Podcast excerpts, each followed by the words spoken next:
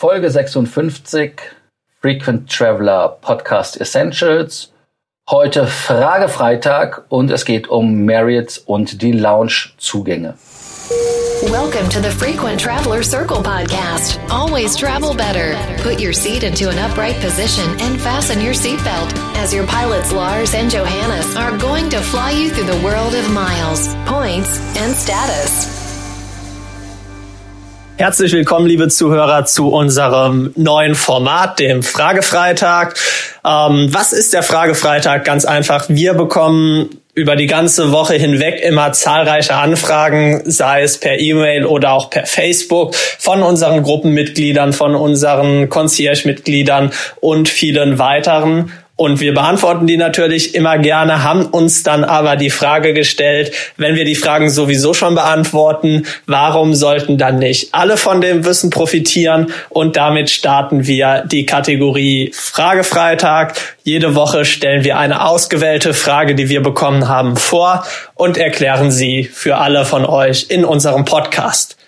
Heute starten wir mit einer Frage zu Marriott. Da gab es ja in den letzten Jahren einige Änderungen. Wir haben bei Facebook eine Nachricht bekommen von einem Gruppenmitglied und er hat uns gefragt, Hallo FT Circle, wie finde ich heraus, ob ein Marriott Hotel eine Lounge hat oder nicht?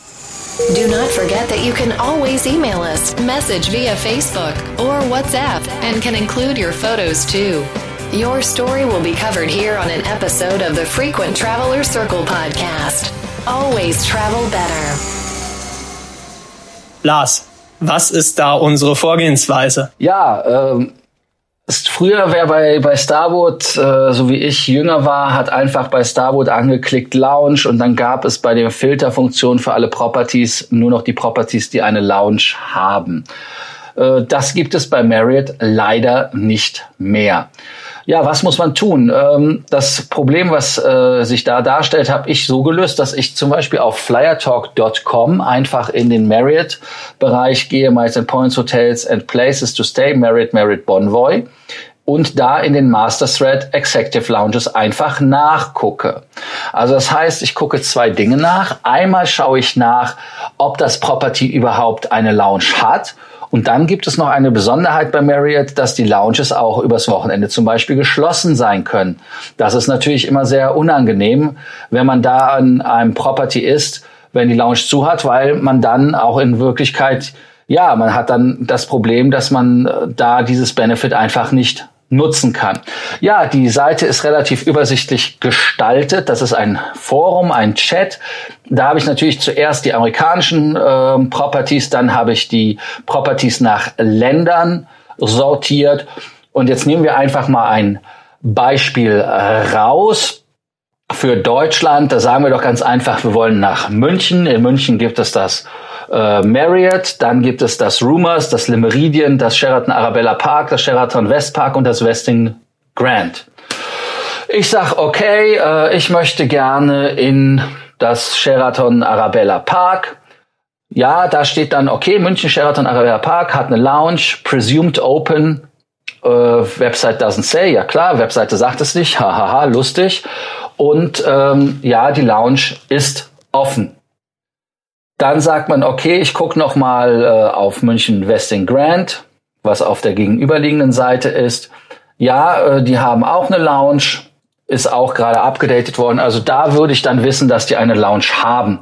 Beim Rumors zum Beispiel aus der Autograph Collection, da steht einfach No Lounge äh, dabei. Man würde dann ein Full Breakfast haben und das war es dann für den Tag. Ja, warum ist das wichtig, ob man Lounge hat oder nicht? Ganz einfach deshalb, weil ja die Lounge bei bei Platinum-Mitgliedern und auch Titanium-Mitgliedern oder aber auch beim Ambassador, wer die 20.000 Dollar Hürde demnächst schafft, die ja ab nächstem Jahr gilt oder ab diesem Jahr gilt, ähm, da gibt es halt sechs Kategorien. Also nicht, dass es schon zu kompliziert wäre. Kategorie eins ist Frühstück für das Mitglied plus einer Person. Also man darf einen Gast mitnehmen äh, in der Lounge. Und wenn das Hotel keine Lounge hat oder die Lounge geschlossen ist, bekommt das Mitglied 750 Merit Rewards Punkte oder das Frühstück. Eine geringere Anzahl an Hotels gibt sogar 1000 Punkte. Wenn die Lounge geschlossen ist. Wobei ich aber finde, dass 1000 Punkte oder 750 Punkte in keinster Weise die Lounge in irgendeiner Art und Weise substituieren, weil man muss ja überlegen, Johannes, was machst du eigentlich in der Lounge?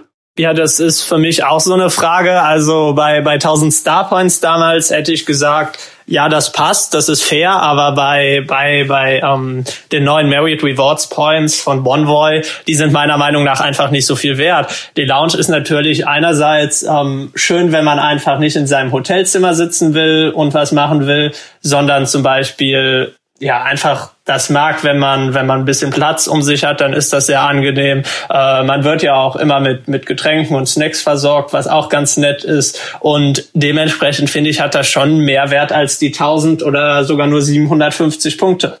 Absolut.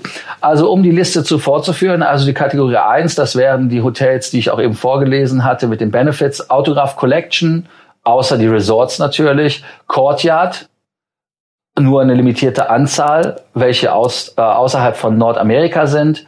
Dann natürlich ähm, die Deltas, die äh, auch wieder keine Resorts haben. Also es geht immer die, keine Resorts dabei. Das ist auch so etwas, was mich permanent nervt. Zumal es ja auch Properties gibt, wo man gar nicht weiß, dass es ein Resort ist. Aber nun gut, JW Marriott, Marriott und Renaissance. Dann die zweite Kategorie, das sind äh, die, wo es das Frühstück im Hotelrestaurant für als Mitglied gibt, als Welcome Gift Option. Das heißt, man kann, wenn man in dem Hotel übernachtet, kann man aussuchen, ob man ein lokales äh, Geschenk haben möchte, wovon ich eigentlich immer grundsätzlich abrate, weil das irgendein Kappes ist. Äh, dann das nächste ist, man kann das Frühstück als Amenity nehmen oder man kann Drinkwoucher nehmen. Das kommt immer so drauf an. Ähm, also wenn man das Frühstück ausgewählt hat, das wäre Kategorie 2, das wäre Aloft. Dann ähm, Autograph Collection als Resorts Delta als Resorts, Four Points, Luxury Collection, JW Marriott Resorts wieder nur, Le Meridian Marriott auch wieder die Resorts, Protea Renaissance auch wieder nur die Resorts, äh, St. Regis Sheraton, Tribute Portfolio, W Hotels und Westin. So, und jetzt um die ganze Konfusion übrigens noch äh, klar, also hier komplett durchzudrehen, äh, ist folgendes, dass man bei der Kategorie 3 kriegt man bei Le Meridian, Sheraton und Westin wie das so schön heißt, nur bei äh, äh, Locations, die auch eine Lounge haben, bekommt man das Frühstück in der Lounge für das Mitglied plus einen Gast, wenn das Hotel halt die Lounge hat. Das wäre dann in Addition zu dem Platinum Elite Benefit, was übrigens auch für Titanium äh, Ambassador gilt. Ähm, also insofern muss man sich das auch wieder dann äh, aussuchen. In dem Falle ähm, also es ist kompliziert, es ist komplett Banane.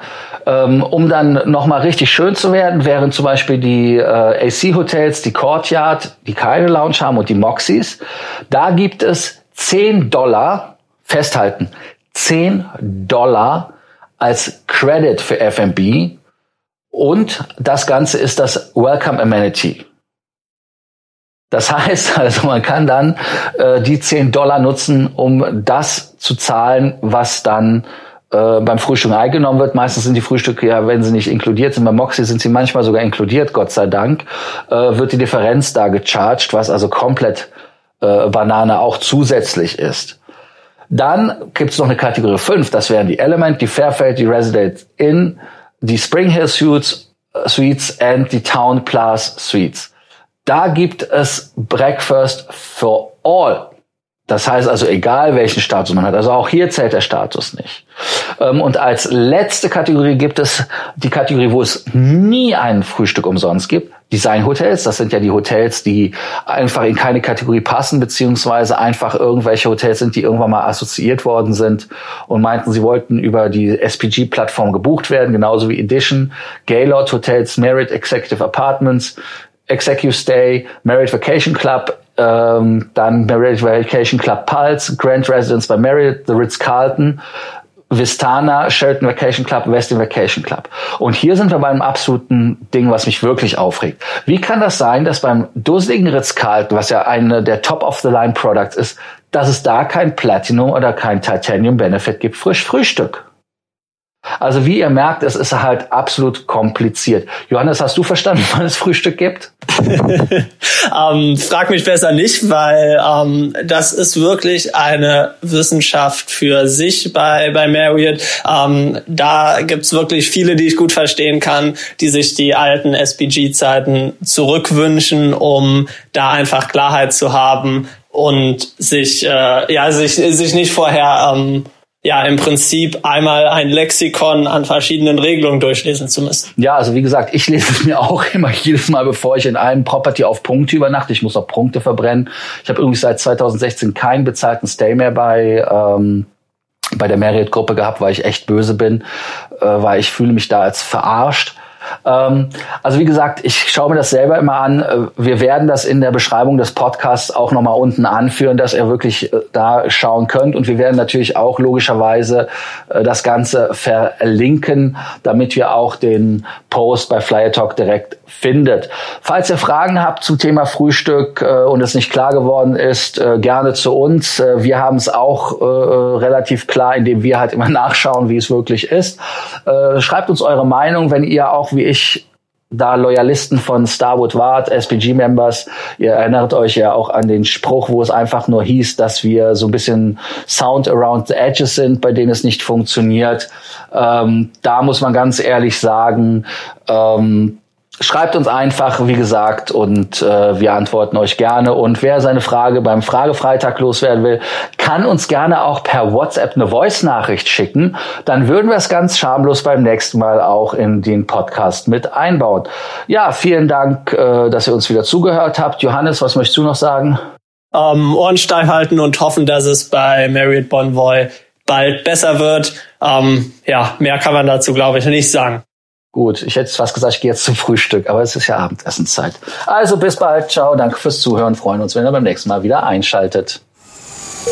Thank you for listening to our podcast, Frequent Traveler Circle. Always travel better.